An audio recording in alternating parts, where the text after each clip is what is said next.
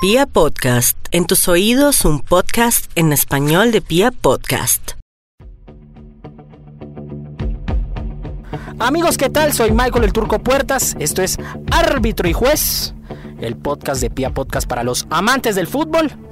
Y el tema de este podcast no podría ser otro. La gran final de la Copa Libertadores de América.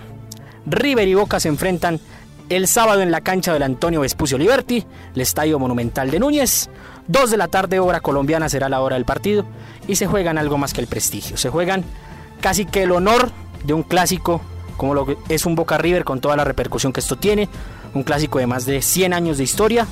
Y un clásico que quedará marcado a fuego para el que gane, pero sobre todo para el que pierda. Porque será el último clásico, el último partido más bien, en el que la Copa Libertadores se va a definir a partido de ida y vuelta. Recordemos que el próximo año se enfrentarán ya en estadio único a único partido. Ya quedó decidida la sede, la sede de Santiago de Chile, en el Estadio Nacional. Pero más que eso es el honor, el prestigio, es la cargada del rival, lo que se jugarán Boca y River. Y pues, como los argentinos lo saben vender, lo vendieron como la final del mundo. Y si quieren vender algo, díganlo en argentino.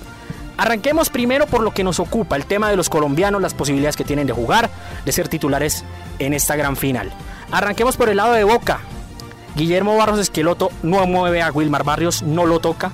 Es intocable para él en su esquema, en el 3 en la mitad de la cancha. Edwin Cardona podría ser suplente, lo tienen, no lo tienen, aunque ya le están buscando equipo. Sebastián Villa es otra de las dudas, porque pues el clamor popular es que juegue Carlos Tevez. Y la, gente presiona en Argentina, la gente mete mucha presión a los técnicos. Y pues Guillermo Barrios, Barros Esqueloto, está poniéndole mucho oído a eso. Así que puede ser Tevez el titular y Villa estar en el banco de suplentes. Por el lado de River, Rafael Santos Borré no puede jugar, sancionado. Una amarilla por demás, algo tonta la que se hizo sacar en la cancha de, de Boca en el partido de ida. Y el otro jugador, Juan Fernando Quintero, podría ser de la partida siempre y cuando se den una serie de condiciones, aunque es más probable que sea suplente y sea el primer cambio del plantel dirigido por Marcelo Gallardo. Lo ha hecho muy bien cuando ha arrancado como suplente y ha entrado, no tanto cuando ha sido titular, así que puede ser el primer cambio de la banda cruzada.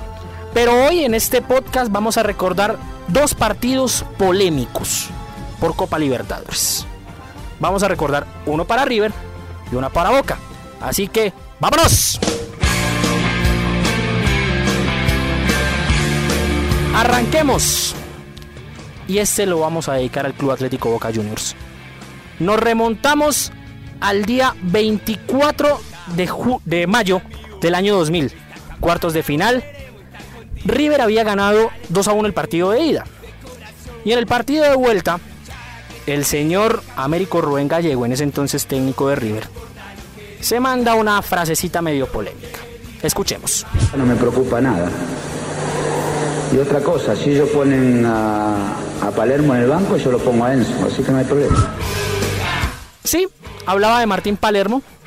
Martín Palermo que en el año 99 había fallado tres penales contra Colombia en la Copa América. Se lesiona unos meses después jugando un partido contra Colón de Santa Fe se lesiona los ligamentos, marca su gol 100 en ese mismo partido.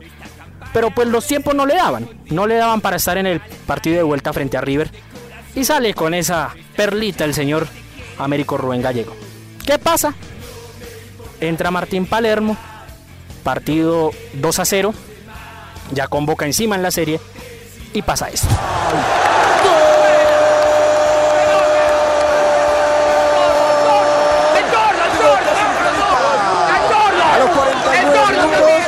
Martín el loco, Palermo en su vuelta. Con el tercero para Boca. Tres para Boca, cero para River. En la vuelta del delantero del goleador. Palermo liquida el partido. Boca es semifinalista de la Copa Libertadores. Martín Palermo marca el tercero y decreta el final de esa serie, de una serie que fue muy polémica por la designación arbitral de Ángel Sánchez, en fin, por ese montón de cosas y obviamente la cerrada de boca que le pega Martín Palermo a Américo Rubén Gallego. En ese River y Boca había muchas figuras. estaban los colombianos en Boca, estaba Chicho Serna, que no jugó ese partido, pero ya estaba Córdoba en el arco, estaba Bermúdez, por el lado de River estaba eh, Juan Pablo Ángel, estaba Mario Yepes y otras grandes figuras, Juan Román Riquelme, Javier Saviola, Pablito Aymar, Walter Samuel, en fin, gente que le contribuyó mucho al fútbol suramericano, pero que pues en ese clásico dejó una huella imborrable Martín Palermo, marcando el tercero de esa definición y llevando a Boca a una semifinal que a la postre lo llevaría a ganar la Copa Libertadores del año 2000. La gana frente al Palmeiras en Brasil.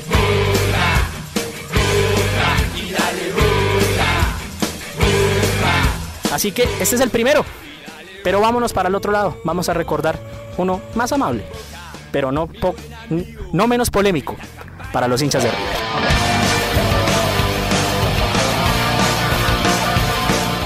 13 de mayo del año 2015, octavos de final. River había ganado 1 a 0 el partido de ida y se forma un clima de tensión en Argentina. De total tensión. Vamos a escuchar un audio que nos ayuda a entender lo que iba a pasar si es que Boca no clasificaba en esa serie, aún cuando ya llevaba la serie 1 a 0 en contra. Y tenemos un tuit que capturamos del 10 de mayo que dice lo siguiente. Entre hinchas con respecto a la organización de las mangas. Mira, bebé, dale. Tuiteaba arroba cococho10, le tuiteaba arroba emidau. Arreglen el tema de tajear las mangas inflables. Ubiquen a los encargados de eso. Había una previa que iba a pasar algo. Existía esta cosa de que River no iba a ganar y si ganaba no salía. Hay una bandera que se puso adrede y especialmente que es esta, si nos cagan otra vez de la boca, no se va nadie. Pues sí, bastante polémico. Esa bandera de o Boca pasa o no se va nadie. hubo un tema con un dron que iba a sobrevolar la cancha de Boca en ese entonces, cargando a la gente de River. Se juega el primer tiempo de ese partido. Eh, en, en, ese River y Boca habían figuras de la talla de Fernando Gago, Pablo Daniel Osvaldo, que entre otras cosas ahí como que decretó su final como futbolista. Y por, el lado de River estaba Marcelo Barovero, estaba Fernando Cabenagui, eh, estaba Poncio, Rodrigo Mora. Un equipo muy bien armado que empezaba a tener Marcelo Gallardo. Se juega el primer tiempo, muy tenso. Diría yo que muy poco jugado, lo sé porque vi ese partido. Eh, fue muy ríspido. Se termina el primer tiempo y vuelven a los vestuarios. Cuando va a empezar la segunda parte, sucede esto. ¿Qué fue lo que pasó? Tiraron gas, creo, cuando íbamos a salir al segundo tiempo. ¿Qué tiraron cerca de los ojos? ¿Qué, ¿Cómo fue? Sí, mirá cómo están los compañeros, parece que tuvieran conjuntivitis y, y fue el gas, toda la camiseta manchada, la verdad una vergüenza. Ahí se ve también la, camiseta de Funes Mori manchada de color naranja, con un líquido de color naranja. Lo, vemos a Poncio también. Gas pimienta a la manga del camerino de River Plate. Salen los jugadores despavoridos, hay un escándalo, sale Gallardo, sale el presidente de River Rodolfo Donofrio, es decir, se forma una batadola tremenda y el árbitro eh, Darío Herrera lo suspende.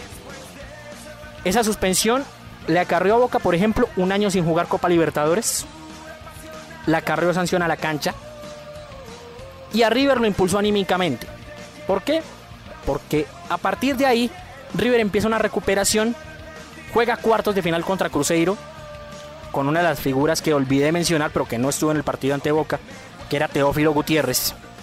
Teófilo Gutiérrez se agranda en Brasil y River termina campeón de esa Copa Libertadores, mientras que Boca, sancionado, sin poder disputar competiciones oficiales y pues obviamente con la mancha de la polémica, porque todo el sistema de seguridad falló, porque toda la logística falló y porque obviamente por el escritorio le dieron la clasificación al Club Atlético River Plate. Y sí, ¿qué va a hacer? Yo la verdad que vine, vine a festejar, pensé, seguro, seguro la vida, me jugaba toda la carta con Boca, pero esta vuelta me falló. Señores, recordamos estos dos antecedentes, estas dos perlitas de la Copa Libertadores, que hay muchísimas en la historia de los Boca River. Hay infinidad de, de historias para contar, pero en este caso nos detuvimos en estas dos, por lo polémicas por, el contenido, digamos, de morbo que tuvo esos dos partidos y también por lo que significan Boca y River para el fútbol suramericano.